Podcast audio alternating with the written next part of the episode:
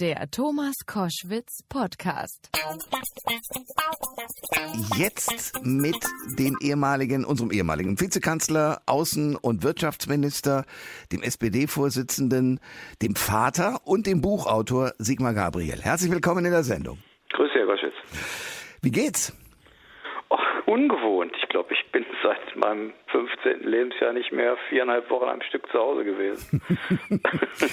Aber es ist noch keine Anzeichen häuslicher Gewalt. Meine Frau lässt sich nur jeden Tag was Neues einfallen, um mich hier durch den Garten zu jagen. Okay, und aber äh, Langeweile kommt die auf, mal so Ruhe plötzlich mittendrin?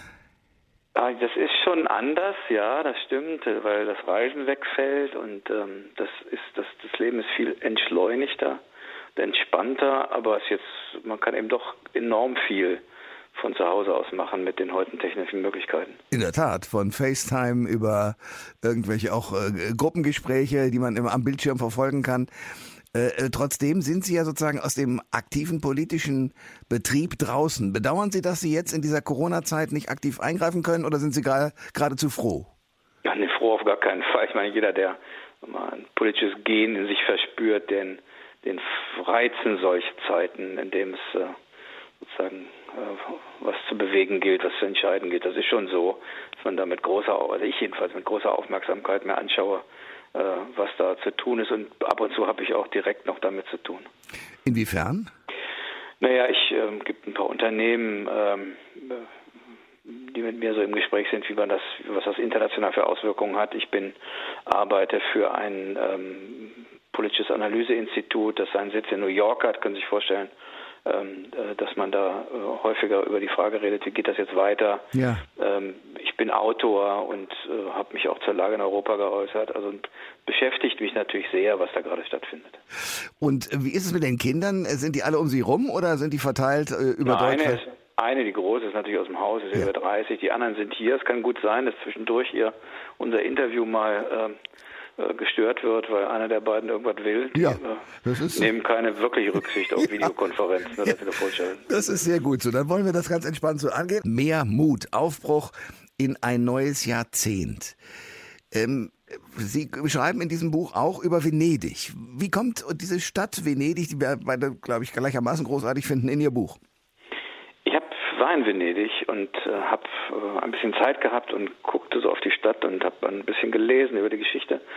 Und da ist mir nochmal aufgegangen, dass das ja eine Stadt war, die zu ihrer Zeit äh, im, im Mittelalter die bedeutendste Metropole Europas war. Da verliefen die wirtschaftlichen Achsen des Mittelalters. Die hatten einfach zwei schlaue Sachen gemacht. Die haben einen deutschen Kaiser, der Ärger hatte, unterstützt. Dafür gab er ihnen die Handelsprivilegien nach Norden. Äh, und äh, weil sie gedacht haben, zwei Kaiser ist besser als einer, unterstützten sie auch den Kaiser in Byzanz und kriegten Handelsprivilegien nach Osten und Süden. Und jetzt saßen sie da in der Mitte und kontrollierten die Handelsströme und damit waren sie auch eine politische Macht, eine, eine militärische Macht. Und das über sehr langen Zeitraum. Und dann begann der Abstieg Venedigs, als sich diese Wirtschaftsachsen verschoben haben, nämlich vom Mittelmeer in den Atlantik, als die Spanier und Portugiesen den Seeweg nach Amerika entdeckten. Und seitdem, 600 Jahre lang, war der Atlantik das Gravitationszentrum der Welt. Venedig wurde zum Museum und äh, sozusagen der Atlantik war die Wirtschaftsachse, die politische Achse. Und ich habe mich gefragt, passiert uns nicht gerade das Gleiche, dass die Achse nochmal wechselt, nur dieses Mal vom Atlantik in den Pazifik? Und geht es uns vielleicht wie den Venezianern, die ganz sicher auch nicht gemerkt haben, was mit ihnen passiert, oder es erst gemerkt haben, als es zu spät war. Und wir Europäer vielleicht noch gar nicht so richtig verstanden haben, dass 600 Jahre Europazentriertheit in der Welt endgültig zu Ende sind.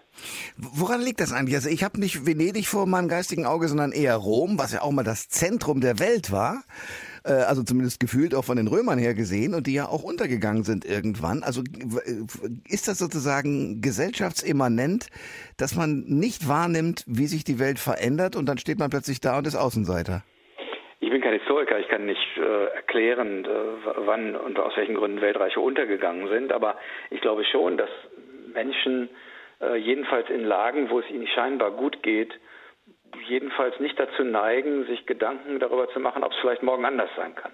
Ähm, leider lernen wir oft erst in Krisen. Ähm, manchmal ist es dann schon zu spät. Äh, in jedem Fall ist es so, dass wir uns doch gerade in Deutschland äh, vor der Corona-Krise sehr sicher gefühlt haben, dass das mit Wohlstand und sozialer Sicherheit so weitergeht und vielleicht gar nicht gemerkt haben, wie sehr die Welt längst in Bewegung ist. Ähm, Im Auge des Orkans ist es ja immer windstill. äh, und wir sind so im Auge gewesen. Jetzt hat sich das alles verändert, aber wegen einer Pandemie, wegen einer Erkrankung, die macht uns auch die Verletzlichkeit unseres Landes deutlich. Aber ob wir daraus den richtigen Schluss ziehen, was danach kommt, das, glaube ich, ist noch nicht klar. Sie haben die Frage gestellt, wie glauben Sie, wird es weitergehen oder weiß man schon, was sozusagen die Folgen sind? Gibt es ein paar, paar Indizien, von denen Sie sagen würden, das und das wird vermutlich weiter passieren, beziehungsweise da sind Chancen auf Änderungen, beispielsweise auch im Umgang der Menschen untereinander? Ich bin, also man muss das ja immer hoffen, ja, dass äh, Menschen sich ihrer Verletzlichkeit und auch ihrer sagen wir mal, letztlich Verbundenheit bewusst werden. Eine solche Krise, wie wir jetzt durchleben, macht uns ja klar, dass wir aufeinander angewiesen sind. Trotzdem bin ich immer ein bisschen vorsichtig mit solchen Beurteilungen, dass danach alles ganz anders ist, weil wir Menschen natürlich sehr schnell in unseren gewohnten Trott zurückfallen. Was aber, glaube ich, klar ist, ist, dass wir uns ziemlich werden anstrengen müssen, um ähm, sagen wir, unseren Wohlstand zurückzuerobern, zu erhalten, mit anderen gemeinschaftlich dafür zu sorgen, dass wir zum Beispiel wetterfester sind gegenüber solchen Krisen. Ich glaube, dass das schon davor so war, dass wir unterschätzt haben, mit welcher Geschwindigkeit und welchem Hunger andere Staaten auf der Welt unterwegs sind. Die Chinesen investieren 150 Milliarden US-Dollar in, in, künstliche Intelligenz. Mhm. Wir ganze drei. Mhm. Zusammen mit der EU sind sechs, ist irgendwie eine homöopathische Dosis. Also da haben, war auch schon mein Eindruck, wir leben zu sehr im Jetzt und manchmal auch im Gestern und gucken nicht, was da morgen auf uns zukommt. Also Anstrengung im Sinne von Ärmel hochkrempeln, ähm, äh, das war vorher eigentlich schon angesagt und das wird jetzt uns noch viel mehr treffen. Ein, ein bisschen werden wir sowas wie ein kalvinistisches Arbeitsethos wiederentdecken müssen, ähm, weil wir sonst glaube ich, Schwierigkeiten haben werden, diesen schwere, diese schwere Rezession zu überstehen. Und um es mal ganz praktisch zu machen, wir haben jetzt, glaube ich, profitieren wir von einem guten Gesundheitssystem. Das ist nicht perfekt, klar, äh, aber es ist besser als viele andere auf der Welt. Die Voraussetzung dafür ist aber wirtschaftlicher Erfolg, weil man das bezahlen muss. Mhm. Wenn wir wirtschaftlich länger in der Krise sind, wird sich das auch Auswirkungen, aber das auch Auswirkungen haben in der Qualität des Gesundheitssystems. Und dann zahlen den Preis die Kranken von morgen. Und deswegen, glaube ich, wird das eine anstrengende Zeit. Und vielleicht ist die wichtigste Aufgabe der Politik, Menschen Mut zu machen, dass diese Anstrengung erstens möglich ist äh, und zweitens auch große Chancen auf Erfolg hat. Und ähm, eine der, eines der Beispiele dafür, dass man sagen kann, ist, so schlimm wie das jetzt auch ist, es ist kein Krieg. Es ist nicht so, dass alles kaputt ist und man wieder alles von vorne beginnen muss, wie das unsere Eltern und Großeltern machen mussten. Also unsere Lage ist eigentlich, trotz aller Dramatik, viel besser als die von vorangegangenen Generationen. Ich glaube, man muss Menschen den Mut machen, dass es sich lohnt anzupacken und dass die Chance besteht, aber man muss ihnen auch die Wahrheit sagen, nämlich, dass es anstrengend wird und dass wir nicht den Gürtel enger schnallen müssen. Das finde ich ist eine blöde Losung, weil es schon viel zu viele Menschen gibt, die haben den schon im letzten Loch den Gürtel, aber Ärmel hochkrempeln. Ich glaube, das wird das Motto der nächsten Jahre sein. Sie fordert in Ihrem Buch äh, in anderem Zusammenhang aber auch Leadership, also Führung als Politiker. Ich glaube, dann ist Leadership immer sehr einfach, wenn man einen gemeinsamen Gegner als Volk hat. Und äh, jetzt hat sogar der gesamte Planet einen gemeinsamen Gegner, nämlich Corona. Was passiert, wenn der wegfällt? Ich finde ja Leadership ehrlich gesagt einfacher, wenn man weiß, wo man hin will. okay. Also ähm, wenn man eine Vorstellung davon hat, was man erreichen will, äh, dass man so eine Art Kompass hat und sagt, guck mal, das ist etwas, was für uns alle wichtig ist. Ähm, also dass man nur dann führen kann, politisch führen, demokratisch führen, wenn man einen gemeinsamen Gegner hat, das finde ich ja eher, fände ich eher schwierig. Nur macht es ähm, einfacher natürlich. Ja, das ist dann Krisenmanagement, klar. Das, das, es gibt in Amerika, sagt man Rally around the flag, also in der Krise äh, scharen sich die Leute um den, der ihnen Hoffnung macht, dass man die Krise übersteht. Aber was kommt euch danach? Ich glaube, dass man ein Ziel braucht, wo man hin muss. Das sind ja ganz unterschiedliche Ziele. Das ist wirtschaftlicher Wiederaufbau. Das sind die alten Themen, die ja nicht vergessen sind. Kann man eigentlich den Wiederaufbau, wirtschaftlichen Wiederaufbau dazu nutzen, den Klimaschutz voranzubringen? Äh, können wir, wie gehen wir eigentlich bei dem Neuaufbau, der Veränderung unseres Gesundheitssystems damit um, dass nicht immer die Ärmeren die Verlierer sind, was wir gerade in den USA erleben? In den USA ist es ja eben leider so, wir haben gerade mit Freunden dort gesprochen, dass offensichtlich in New York natürlich der, der schwarze und der, der nicht weiße Teil der Bevölkerung und der ärmere Teil der Bevölkerung härter getroffen ist als andere. Also wie gehen wir mit Ungleichheit um? Bis hin zu der Frage, gibt es eigentlich nochmal ein anderes Gesellschaftsmodell, als dass es immer nur um kurzfristigen Profit gibt. Wenn wir zurückblicken, die letzten 30 Jahre äh, ist zum Beispiel im deutschen Gesundheitssystem immer gesagt worden, wir haben zu viele Betten, das ist zu teuer, Heute sind wir froh, dass wir zu viele Betten gemessen an diesen wirtschaftlichen Berechnungen haben. Gibt es nicht noch was anderes, was äh, wichtig ist, dass eine Gesellschaft resistent ist, dass sie zur Solidarität überhaupt fähig ist, dafür Kapazitäten hat? Äh, ich hoffe, dass das auch Teil dieser Debatte ist. Was kommt danach? In dem Zusammenhang eine Frage. Sie haben wie lange äh, aktiv Politik gemacht? Och, das, also jetzt, äh, wenn man jetzt das dazu nimmt, wo ich im Ehrenamt politisch engagiert war, dann sind das, glaube ich, 45 Jahre oder so. Also mit anderen Worten, Sie wissen, äh, Sie sind mit allen Wassern gewaschen. Ich will auf Folgendes hinaus. Warum? ja, auch, auch, übergossen worden mit allen Wassern. Das, ist auch wohl wahr, ja. Aber Sie selbst haben ja auch das eine oder andere Wässerchen äh, gegossen. Insofern äh, ist ja, das. Kann, kann, also ich bitte nicht um, um äh, Milde. Also. Nein, ich will auf Folgendes hinaus und äh, ich vers versuche wirklich äh, zu verstehen, was da äh, passiert. Warum ist Politik generell oder Politikerinnen und Politiker nicht in der Lage, zwei Dinge quasi gleichzeitig zu tun? Nämlich einerseits reaktiv zu sein, also auf Dinge, die gerade in der Welt passieren, zu reagieren und andererseits, Sie nennen es Ziele, klare Pläne vorzulegen. Ich sage ein Beispiel, die Klimapolitik ist schon seit dem Club of Rome, also seit den 70ern, ein Thema, was längst hätte behandelt werden können. Die Tatsache, dass jetzt tatsächlich die Betten zwar genügend da sind, aber wir keine Schutzmasken haben und äh, auf eigene Keller nicht zurückgreifen können, wo die vielleicht gelagert sind, äh, verstehe ich nicht, weil äh, zum Beispiel ein Mann wie Bill Gates vor fünf Jahren schon anlässlich eines anderen Virus gesagt hat, das kann die ganze Welt treffen. Also die Dinge hätte man früher sehen können, einen Plan entwickeln können von der Politik aus und das bereits als Plan auch umsetzen können, so wie es ein Unternehmer in einer großen Firma ja auch täte. Warum passiert das nicht? Weil es die Politik schon mal gar nicht gibt. Es gibt unterschiedliche politische Richtungen, es gibt unterschiedliche Personen und die, die in der Regierung sind, äh, denen geht es jedenfalls, ich spreche mal aus meiner Erfahrung so, dass das Handeln und das Managen dessen, was pro Tag auf ihrem Tisch landet, meistens so viel Kraft kostet, dass sie über die Frage, was morgen eigentlich sein soll, kaum noch Zeit haben, darüber nachzudenken.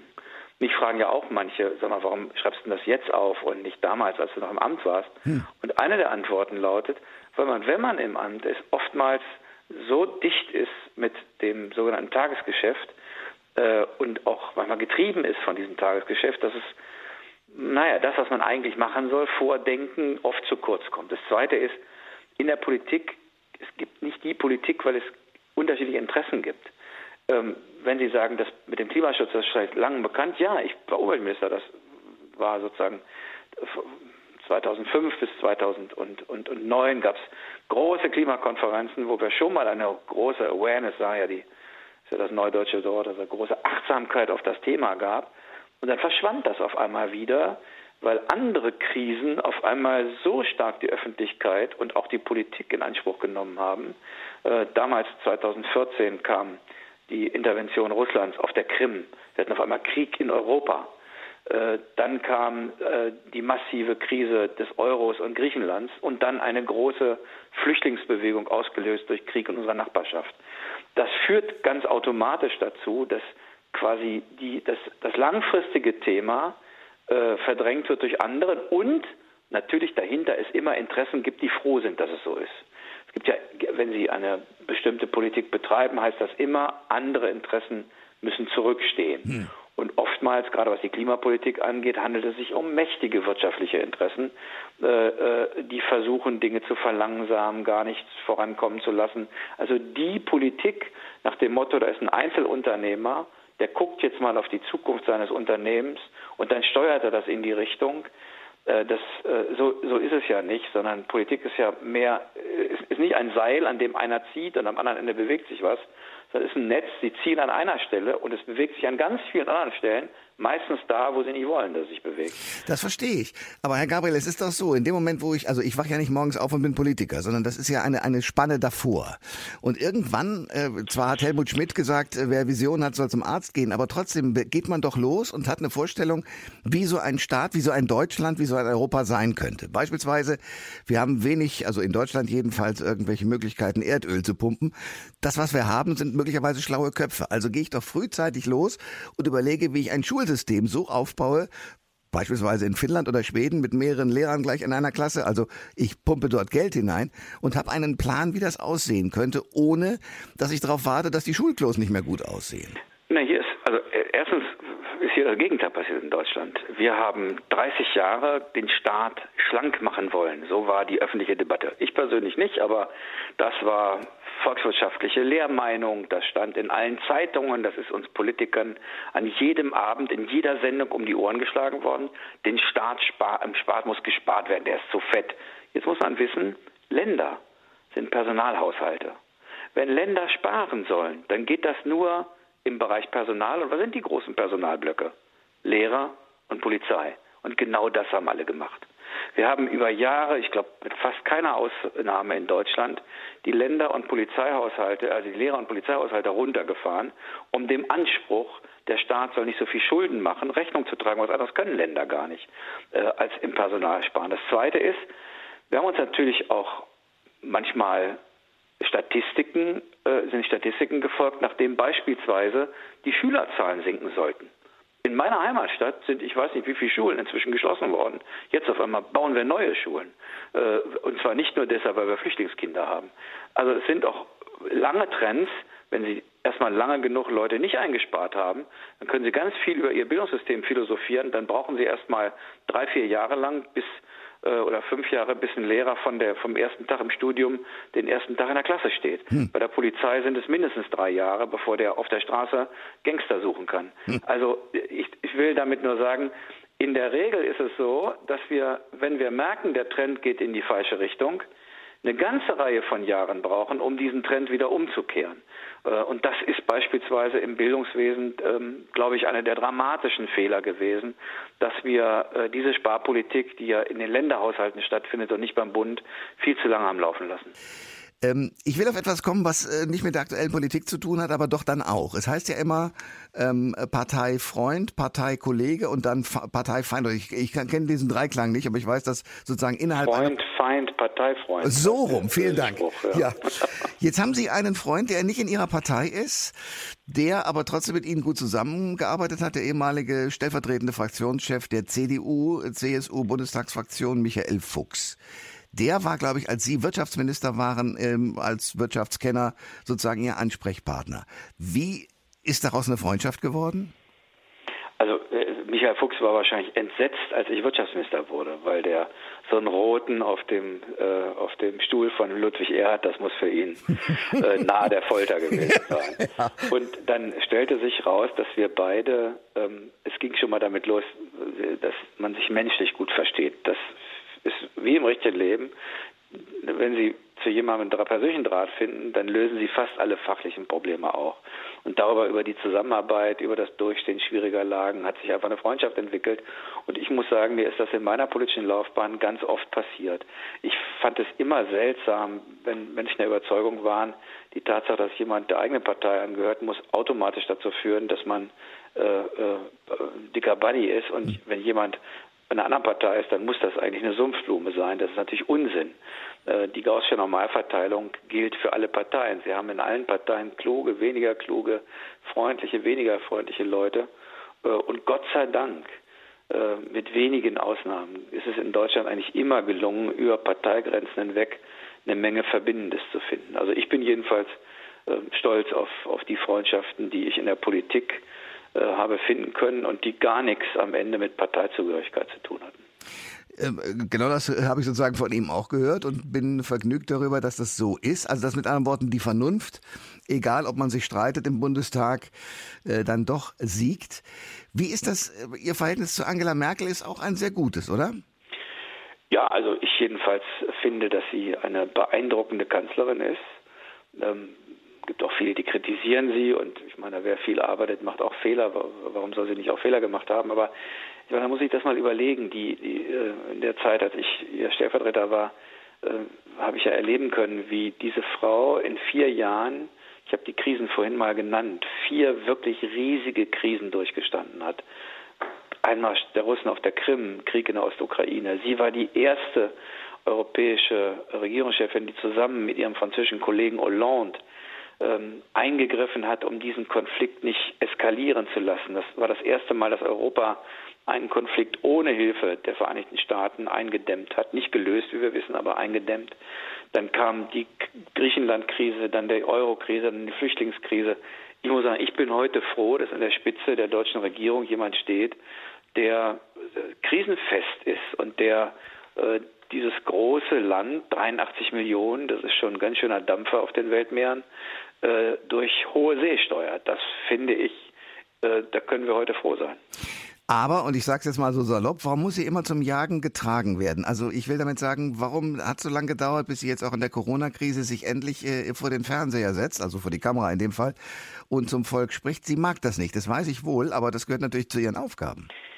Ja, das, sie, die, sie ist jemand, ich habe mal gesagt, warum, warum haben die Menschen nach Gerd Schröder Angela Merkel gewählt? Ähm, Gerd Schröder und Rot-Grün war eine anstrengende Koalition, da wurde immer von vorne geführt. Und äh, die Leute wollten danach mal ein bisschen Ruhe haben. Und Angela Merkel war genau die richtige, die sozusagen auch führt, aber von hinten, nicht von vorne, hm. die bedächtiger ist, die äh, sicher auch vorsichtiger ist ähm, äh, meine, meine Theorie ist, die Arbeit sucht sich immer die Leute, die sie erledigen. äh, nicht umgekehrt. Hm. Deswegen gibt es auch manchmal, wo einer ganz viel zu tun hat und andere immer nichts zu tun haben. Die Arbeit sucht sich immer den, der sie macht. Und ich glaube, das ist eine Zeit gewesen, wo Menschen geschätzt haben, diese, dieses Maß an Zurückhaltung nach einer auch anstrengenden Phase rot-grüner Bundesregierung. Ich vermute, jetzt äh, ändert sich die Zeit gerade wieder. Ich glaube, dass jetzt wieder mehr politische Führung gefordert ist. Und in der Tat ist das etwas, wo ihr, ihre Lebenserfahrung ihr, glaube ich, sagt, äh, erstmal zuwarten und nicht zu früh sagen wir, vorpreschen und sich dann möglicherweise korrigieren müssen. Äh, was in der Corona-Krise übrigens auch richtig ist. Äh, wenn die Regierung heute Dinge verkündet, die sie morgen nicht anhalten kann, dann ist es ganz schnell vorbei mit dem Vertrauen in die Regierung. Insofern ist sie schon auch in dieser Krise die richtige Person. Aber das stimmt, sie ist nicht jetzt nicht die, die sich äh, ständig mit Reden ans Volk wendet. Aber wäre es nicht manchmal besser, tatsächlich mit einer klaren Entscheidung vorne wegzurennen? Ist das nicht, äh, besteht nicht die Gefahr, dass man das als opportunistisch einstuft? Ja, wenn ich ihr das sage, dann würde sie wahrscheinlich antworten, wer von uns beiden ist jetzt eigentlich 15 Jahre Bundeskanzler? äh, und, und äh, würde ich irgendwie sagen, okay, ich bezahle jetzt irgendwie die nächste Runde oder so. Ja. Weil, weil das ist, erstmal ist er Erfolgsgeheimnis. Ja, jetzt ihr zu sagen, das musst du anders machen, das ist ja komisch.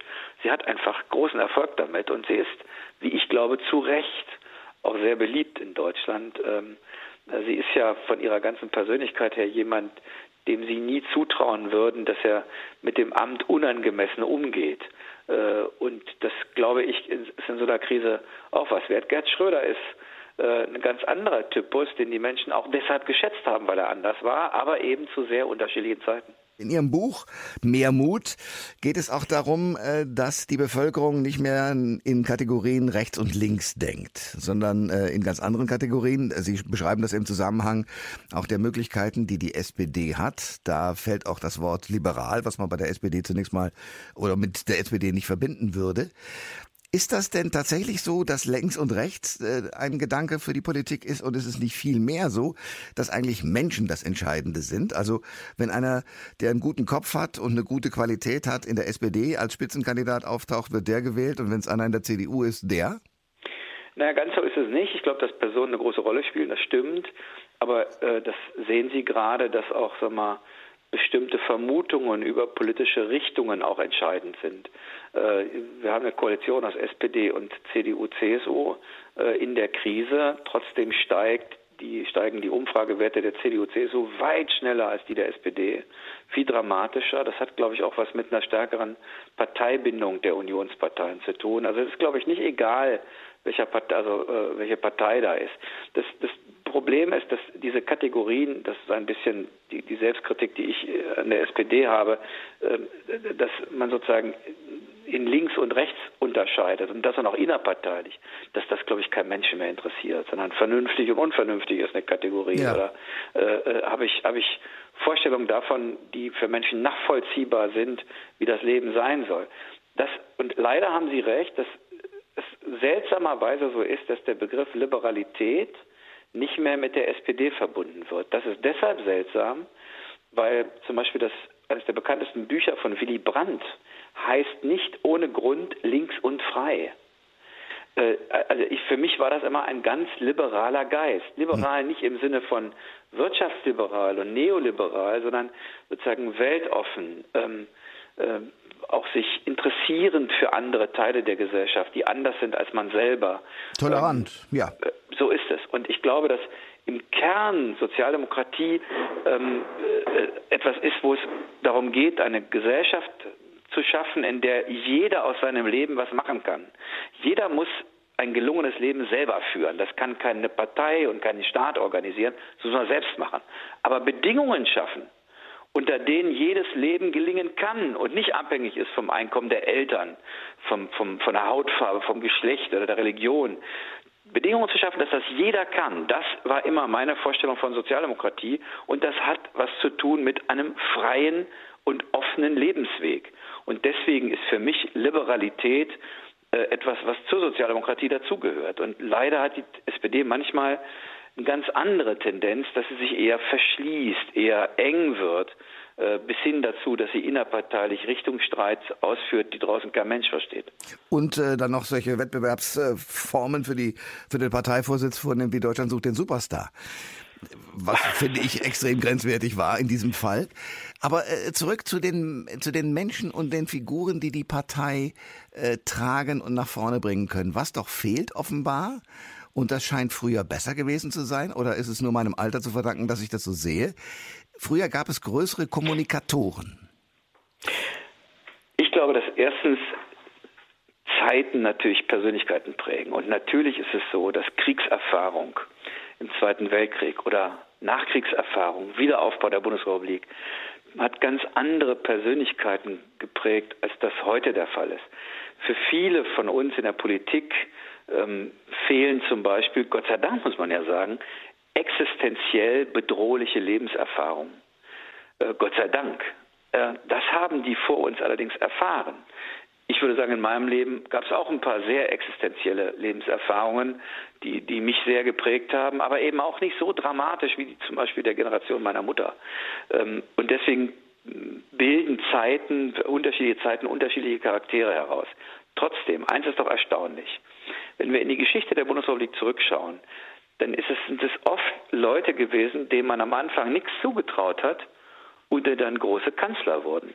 Ich meine, Willy Brandt, da gab es eine Kampagne, weil der ein äh, sozusagen ein, ein Sohn, ein, eine, ein unehelicher, unehelicher Sohn einer Konsumverkäuferin war mhm. und eigentlich den Namen Fram hatte. Brandt ist ja sein Kampfname. Äh, als norwegischer Student hat er die Untergrundorganisation der Sozialistischen Arbeiterpartei in Berlin geleitet äh, und später den Namen beibehalten. Da gab es eine Kampagne, heute wissen wir es genau, Fram heißt die Verrätersau. Der galt als als Vaterlandsverräter, weil er im Krieg äh, nicht in Deutschland war. Warum war er nicht da? Weil man ihn sonst wahrscheinlich eingesperrt und umgebracht hätte. Äh, der ist ein großer Kanzler geworden. Äh, wir haben Helmut Kohl. Als der Kanzler wurde, haben die Leute den ausgelacht, haben gesagt, guck dir den an, der sieht aus wie eine Birne, der strickt eine Strickjacke, was ist denn das für ein Typ? Der hat Europas Einigung geschafft und die deutsche Einheit. Als Angela Merkel antrat, haben alle gesagt, das kann die nie im Leben. Der, der Helmut Kohl war der Überzeugung, dass sie das nicht kann, eine große Kanzlerin geworden.